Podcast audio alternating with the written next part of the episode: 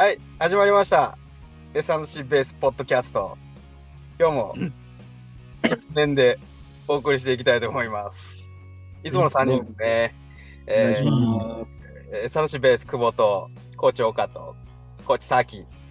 この3人で今日も喋っていきたいと思いますので、よろしくお願いします。お願いします。お願いします。お願いします。じゃあさあ、今日は、さて今日のおさ題は、うん。岡さんが、あ、お題というか、今日は、はいあ投球動作というもののメカニズムを最近僕勉強してますっていう話です。はい。それですね。いいですね。まあそ、れをディスカッションしていこうと。そうですね。うん。で、えーっとね、まあ、投球動作ってめちゃくちゃ難しいじゃないですか。横向いて投げるっていうだけで。あの、はい。だその中で、えー股関節であったりとか、肩関節であったりがどう出んのかなっていうのを、うん、調べていってるわけですよね、最近。うん。はいはい。これ、これが、あのーまあ、なんていうんですか、僕がトレーナーとして、こう、最初に活動し始めた頃って、それとトレーニングはなんか別で、まあ、考えてたわけですよ、最初は。うん。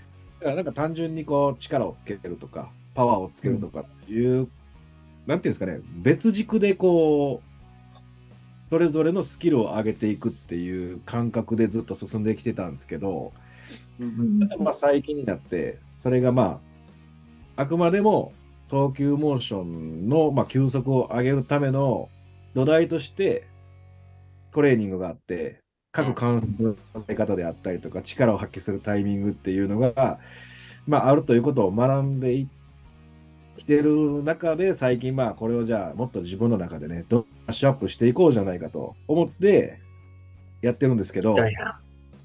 投球動作の何を調べてるんですか、じゃあ？えーその、えーその、トレーニングにつなげるための何を調べてるんですか？あのーなんですか、言葉、いわゆるその指導者の方たちとか、僕らが今までこうプレイやった時に自然に使ってた言葉があるじゃないですか。体を開くなとか、えー肘を下げるな、まあ、肘を上げろとか、前で離せとか、そういう、いろんな、なんていうんですかね、業界用語的な言葉がいろいろあると思うんですけど、うん。うんそれってじゃあ、あのーなんていうんですか、バイオメカニクスとかのカテゴリーというか定義に当てはめて考えたときに、どういう状態なのか、知りたい。で、またそれが、なんでそうあるべきなのかっていうのを、ちょっと興味を持ち出して、めちゃくちゃ知りたいですよ。野球た僕も知りたい。めっちゃ知りたい。で、それが、あれな、こうなんていうんですか、自分の中で納得して、うんうん。で、あの選手とかに伝える方が伝わるときに意味が分かりやすく、選手もしっくりくることの方が、それで多分救われる選手は多いんじゃないかと思うんですよね。おー。おー。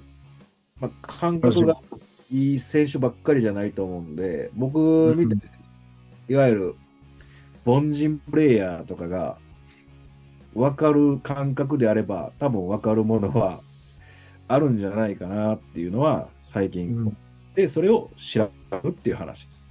もう気になったんですけど、今三つ、二つ言ったじゃないですか。覚えてるのが僕。体を開くなと、ひ、肘を上下にさせるの、上げろって言ったじゃないですか。はい。それは、それはなんで開いちゃダメですか？そうなんですよ。そこを調べてるんですよ、今。だからまだ、あの、調べてるまだその、そういうことか。人の中では、うん。開くなというのは、まあ、開いちゃいけないっていうのはなんとなくあるじゃないですか。力が伝わらないとか、あの、リリースのポジション、前で離せないとか、まあ、離せないことによって力が伝わらないっていうのもあるし、まあ、体の力の向かってる方バラバラなんで、まあ、当然怪我リスクの一つの要因にもなるとかっていうのはなんとなく選手自身うん。あると思うんですよね。なんとなくのイメージが。うん。これを僕の中でもうちょっとこう、核のある言葉に、具体的な、だから、気をつけた方がいいんだよっていうのを、まあ、自分の中で一つ答えを持ちたいなと思ってって調べてるんで、まだその答えには、まだ自分の中でしっくりくる答えというのはまだ調べてる段階です。素晴らしいです。はい。素晴らしいです。で、今、勉強しだしてどれぐらいですか？調べ始めて。調べ始めて、2週間、3週間ぐらいこう具体的に本をね、読みして、それまでずっとこのなんかトレーニングの方をずっと読んでたんですよ。パワー値を上げるとか、あの、アルヘディ上げるとか、ドロップジャンプをなんで高めるとか、そういうのをずっとこう考えてたんですけど、まあ、そこと、うん。その、競技どう動きがつながれば、まあ僕が言う言葉にもちょっと説得力がまた増すかなと思って。うん。じゃあ、その、今2週間、2、3週間勉強して、テイクアウェイは何ですかこれは、スピンだろう。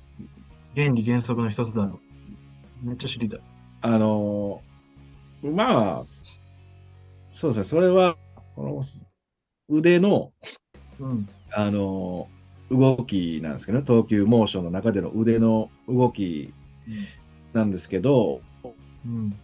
あ言葉で言うのは結構難しいですね。ちょうど先日それをね、久保コーチと話してて、ちょっと。こういうのを、なんだけど、情報源で、これってどうなの？みたいな話をしてて、まあ、簡単に言ったら、あの、まあ、右投げの投手ですよね。まあ、あ、選手見えーえー投げるときに、う。うん。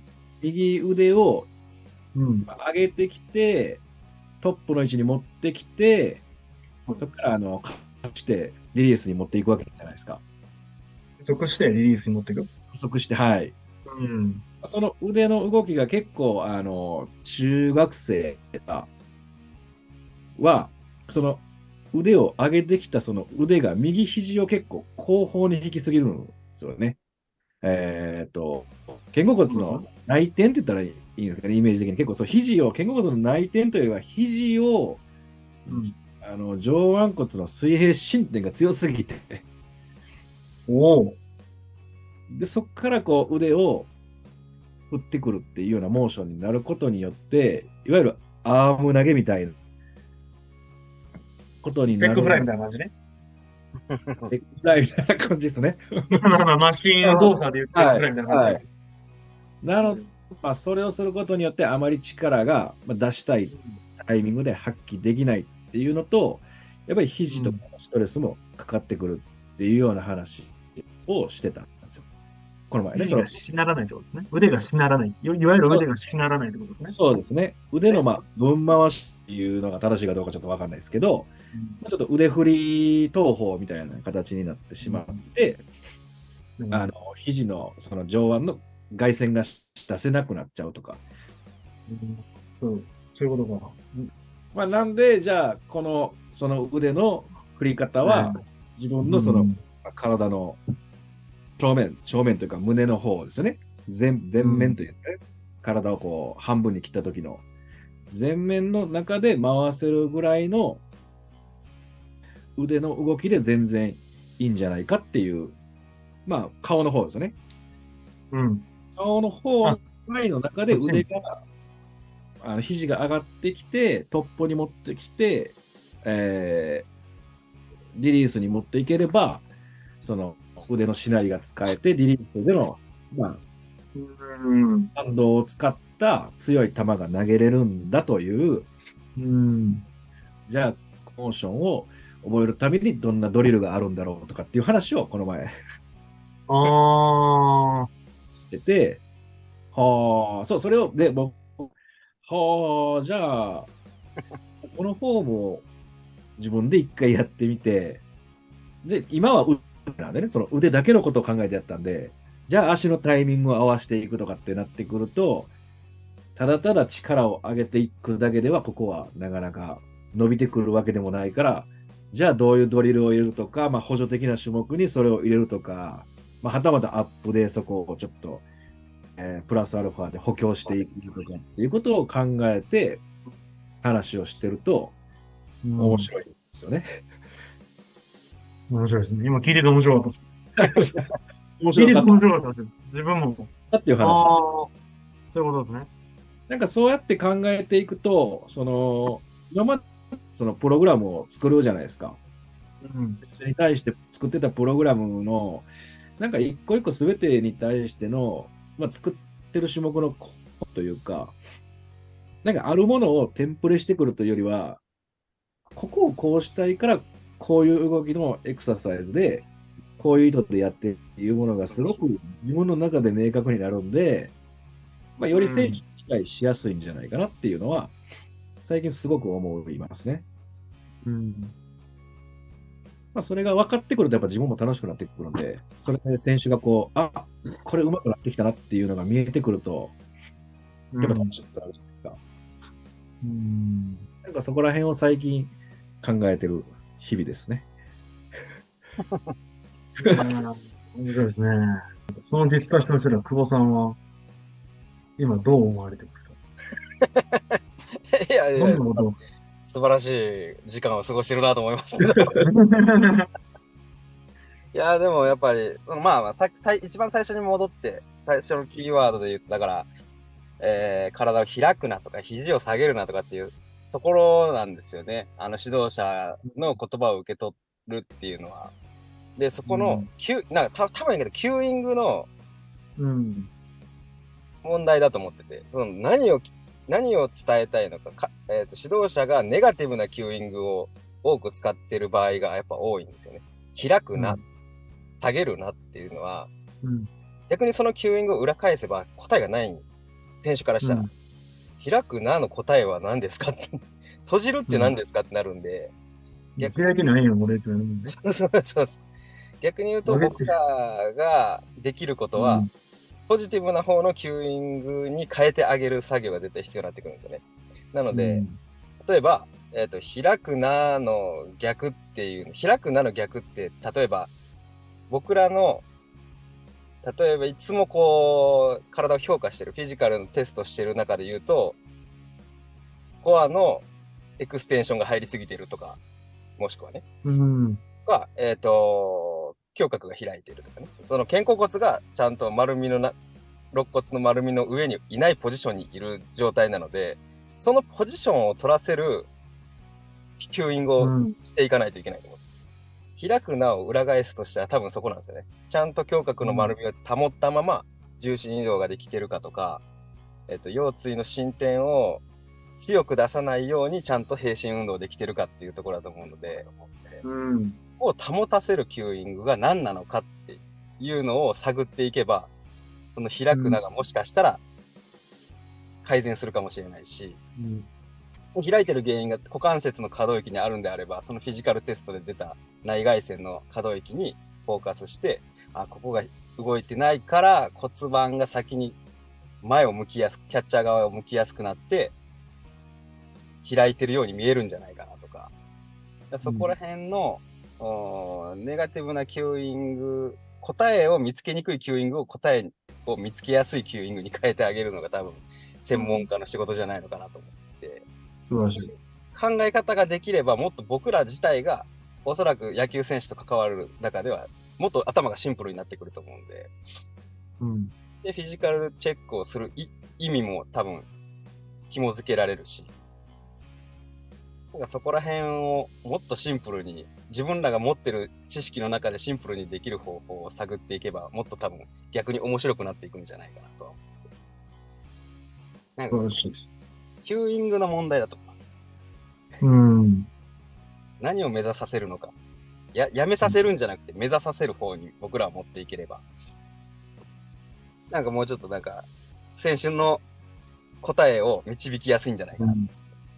どうでしょうか。そうか。いやーいや、いいなと思いました。で、ちなみに、SNC ベースでは、そういう投球フォームとかも。東京フォームとか。もちろん、今最近もね、大学生のピッチャーの子とかも来てくれますし、大学、あの、社会人の選手もね、結構ピッチャーが多いんで、そこら辺、あの、ピッチングフォームを考える時間も多ければ、投球フォームをチェックする時間も量も多いので、餌の C ベースは意外とそういうところに強いんじゃないかな、ないかなとは思ってますけど、データが取れてなんぼの世界なんでね。だよね。ラプソードどうですか？使い勝手は。あそう、まあ使い勝手数字、なんかそういう紐付けをできるのであれば、使っうんた。ら使えば使うほど多分めちゃくちゃ便利なもんですけど、リリースポイントも見ればわかりますよね。います？ね。えっと、リリースポイント、自分の体からの距離だったりとか、えー高さ、何の距離ですか？ボールの？ボールと、ああ、だからリリースポイントな、そういうことか。そう中心線からのポイントと。どれだけ離れてるかっていうのとか、あまあ、ボールの高さですよね。だからリリースポイントの高さとか見えたりもするので、うん。じゃあ実際どういう動きになってるのかっていうのに紐付けやすかったりとか、そこからスピン軸とかももう出てくるので、やっぱそこら辺で話してるとこんなスピンになりがちだよねとかっていうのも多分見えてくると思うんですよね。これはシーズンがた楽しみですね。まだちょっとりますけど。今時でもあれですよ、社会人の野球全国大会とかでもテレビ中継にトラックマン入の数値が回転数。となんか出てるんじゃないかなと思いますけど、結。構そういうのを出すようには、あの、なってきてる。それはすごいねだけじゃなくても、はい。参考にはなるんじゃないかなと思いますけどね。素晴らしいですうね。んいや、まあ、WB、やっぱ WBC が優勝したから、いや増えるんですかね野球選手に。野球やりたいっていう子は。ー、増えてほしいですけどね、やっぱね、憧れて、うん何かに憧れて始めるっていうのはすごくいいことだと思うんで。うん。いやー、あれはもう暑かったですもんね。WBC は。かなり。じゃあ、ぜひ、キッズも、ユースも、SSC ベースで。エズンシベースで。それこそユース世代は、岡トレーナーのお箱なので、あ、マジですか。もう、たくさんの子供たちを今見てるので、何見てるんですか？あ、な、人数ですか？うん。ええ100人ぐらいは、すっげえな、お前。おい。なんだそら。すげえな、おい。ほら、びっくりしたぞ。そうなんですよね。その、まあね、大きいチームで、で、で、ね、結構いろいろ、多分その人数分のデータもね、取り続けてるだろうし、もう頼りになる存在だと思いますよ、ユース世代。すげえ。では、ぜひ、オフシーズントレーニング、そして、ユースのフィジカルトレーニング、インテンシーベースで、計算しべ力をしましょうか。ということで、ということで、はい。ポッドキャストこの辺で終わりたいと思います。ありがとうございました。ありがとうございました。